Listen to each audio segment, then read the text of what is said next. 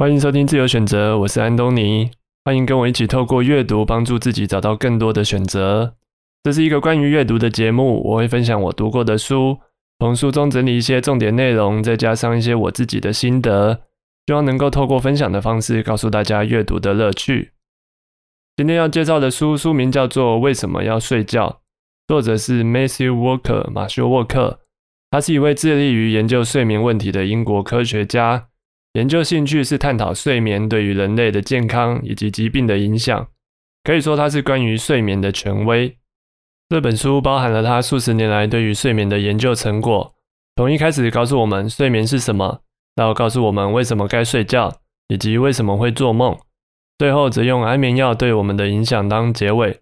这可以说是一本关于睡眠的百科全书。看完这本书，会对睡眠这件事肃然起敬。我们每天都会睡觉。可是大部分的人都不知道为什么要睡觉，也不知道睡觉对我们的功用到底是什么，只知道累了就会想睡觉。由于这本书的内容比较关于科普的知识，传递的东西非常多，所以我把这本书分成上下两集来说明，会让大家比较好吸收。今天的上集，我想跟大家分享的内容主要是关于什么是睡眠，以及我们为什么要睡眠。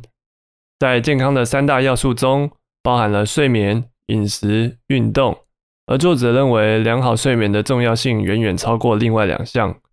一晚没睡好的影响远远大过于一天没好好吃东西或者是运动。那关于什么是睡眠，在演化的角度来看，有睡眠好像是很奇怪的一件事，因为不只包含人类，所有生物都会睡觉。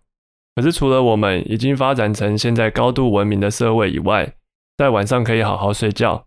可是，在自然界，睡着的时间等于暴露了他们在危险之中的时间。除了在睡眠状态以下没有办法进食，也容易被猎食者攻击。睡觉好像是一件完全没有好处的事情。既然这样，为什么这个机制没有被淘汰掉？这表示留下它的好处还是多过于它所带来的坏处。以人类来说，睡眠对于大脑提供的好处包括增加学习、记忆、做出合理决策跟选择的能力。睡眠也能照顾我们的心理健康。良好的睡眠能降低忧郁的几率，带给我们一天的好心情。而睡眠对于身体的好处来说，也可以重振免疫系统，防止感染跟避免各种疾病。作者甚至说，要重整大脑与身体的健康，我们能做的最有效的一件事情就是睡觉。它是大自然赏赐给生物的最佳礼物。每个生物所需要睡觉的时间不一样。人类需要八个小时的睡眠，大象则只需要我们的一半，也就是大概四个小时的睡眠。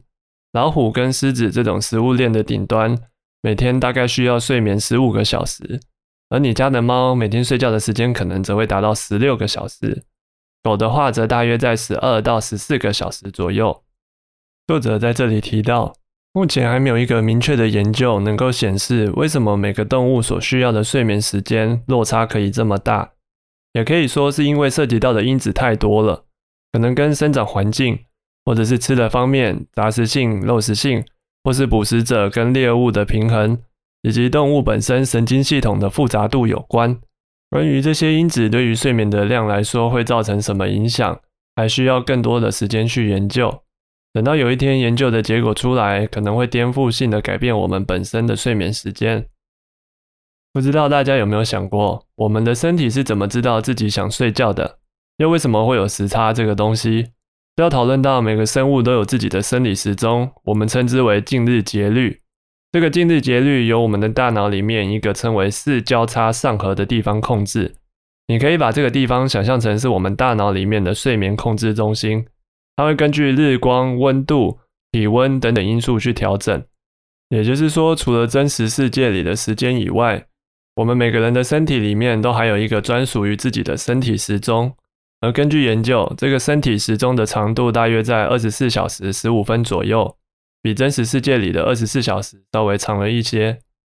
为什么有些人可以早睡早起，可是有些人却要等到很晚才能睡觉？早睡早起这类型的人，我们称为晨型人；晚睡晚起这类型的人，我们则俗称夜猫子。这其实跟基因还有遗传有很大的关系。晨型人在整个人口中的比例大约占了百分之四十，夜猫子则占了百分之三十。剩下的百分之三十则偏向这两种人中间的地带。晨型人的静日节律就是活跃的时间在白天，晚上的时候才会开始想睡觉。到了早上起床，对他们来说就没有什么困难的。那夜猫子的静日节律则把活跃的时间设定在晚上，想睡的时间设定在过了半夜之后才会想睡。那早上起床对他们来说就是很困难的一件事。那为什么演化的结果会让我们拥有不一样的睡眠基因，而不让我们在同样的时间想睡觉跟起床呢？这是因为毕竟人类长期以来都是以团体生活而非独自生活为主。想象一下，现在还在远古社会。我们仍然要面对随时可能出现的掠食者。如果每个人的基因都是设定在晚上十点、十一点就想睡觉，早上六七点醒来的话，那我们整个晚上有八小时的时间可能会被掠食者攻击。可是如果让每个人想睡觉的时间稍微错开一点，让成型人可以在晚上十点的时候想睡觉，夜猫子则在半夜两三点才想睡觉，那晚上没有人戒备的时间就是只有夜猫子睡觉以后。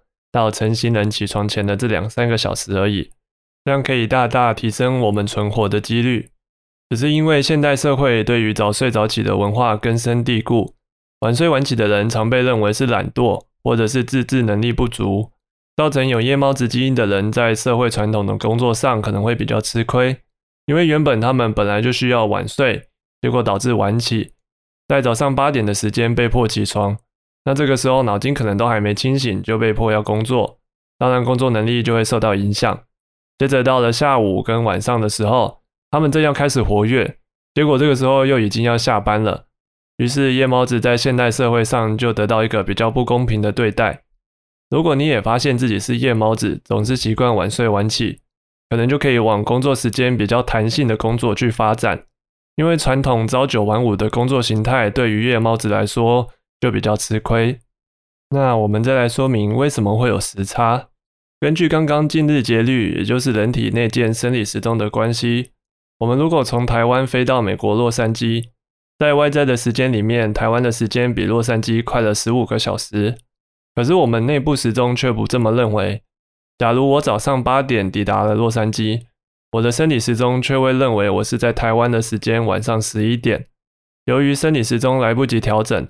所以就会造成了时差，而这个时差一天只能调整大约一个小时，所以时区差越多的国家就必须花更多的时间来让内部的生理时钟调整。这个时候，我们就可以服用褪黑激素来调整时差。什么是褪黑激素？它是一种视交叉上核，也就是睡眠控制中心用来提醒身体晚上时间到了的激素。这里有一个我觉得很有意思的地方，就是大家可能有听过。如果失眠或是有睡眠障碍的情况下，可以服用褪黑激素来帮助入睡。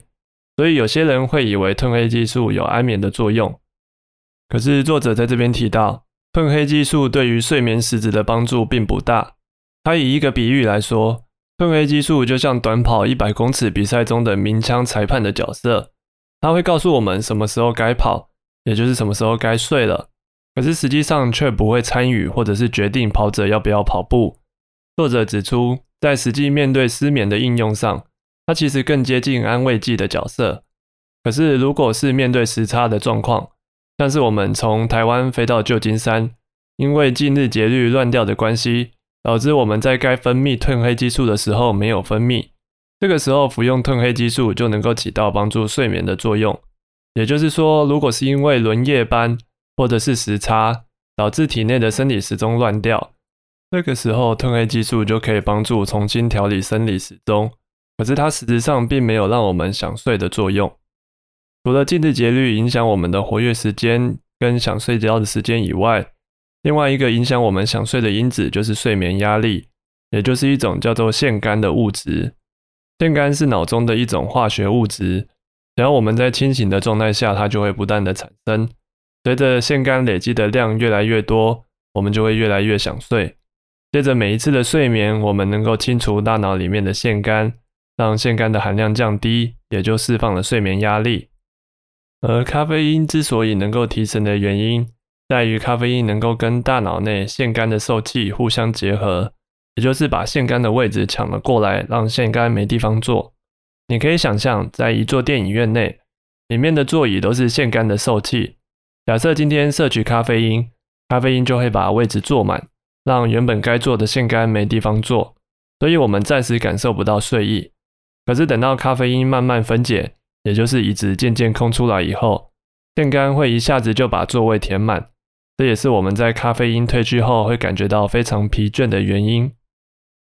以上就是这一集的内容。那今天跟大家分享了一些关于睡眠的知识，让大家对于睡眠这件事有初步的了解。其实我觉得看完这本书，真的会对睡眠这件事完全改观，真的会认为它是非常重要的一件事。就算我上面讲的你完全都听不懂或者没有听进去也没关系，最后你只要知道一件事情就好，就是每天都要睡满八个小时，不要随意的剥夺自己的睡眠时间。因为这会对健康造成你无法想象的影响。在下集的内容，我会分享充足睡眠的好处跟没有好好睡觉的坏处，以及我们为什么会做梦，做梦的功用是什么，让大家可以更认真的对待睡觉这件事情。那今天的自由选择就到这边，我们下期见，拜拜。